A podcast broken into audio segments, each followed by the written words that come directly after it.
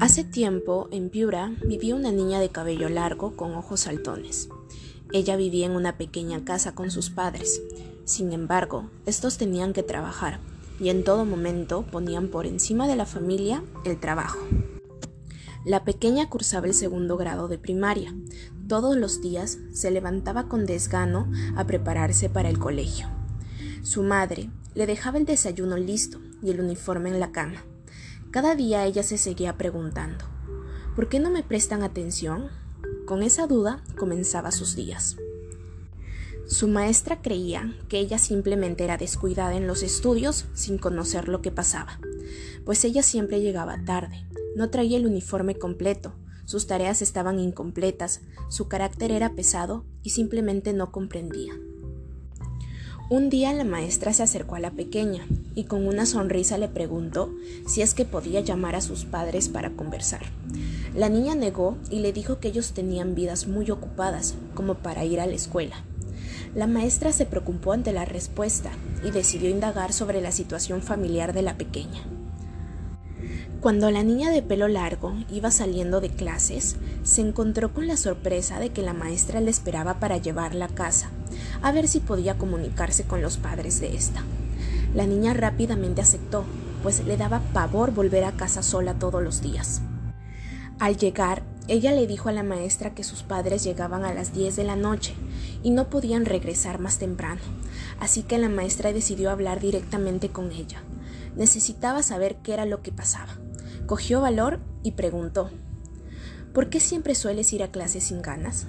¿Tus padres saben de esto?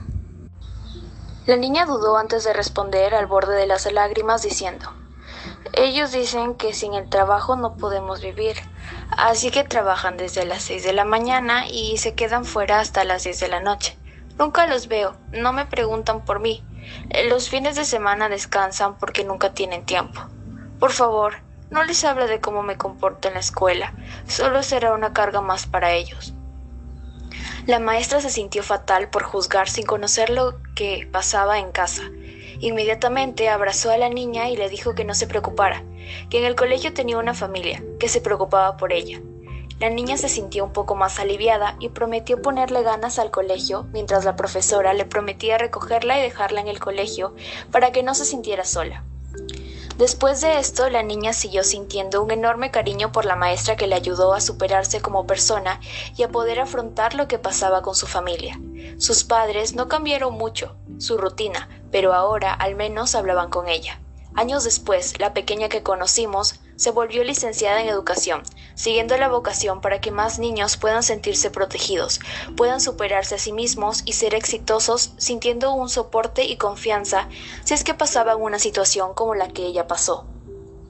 Su dulce maestra, la luz, que la guió y mujer de gran corazón, ya se encontraba en condición de retiro después del gran trabajo que hizo con ella y los niños de aquella institución educativa que le abrió las puertas para poder avanzar. Creo que un gran maestro es un gran artista, y hay tan pocos como hay grandes artistas. La enseñanza puede ser el arte más grande, ya que el medio es la mente y espíritu humanos. La gran mayoría de los profesores solo hablan, los buenos explican, pero el que es realmente excelente llega al corazón de sus alumnos. Gracias por inspirarme a ser mejor y encontrar mis talentos. Fin.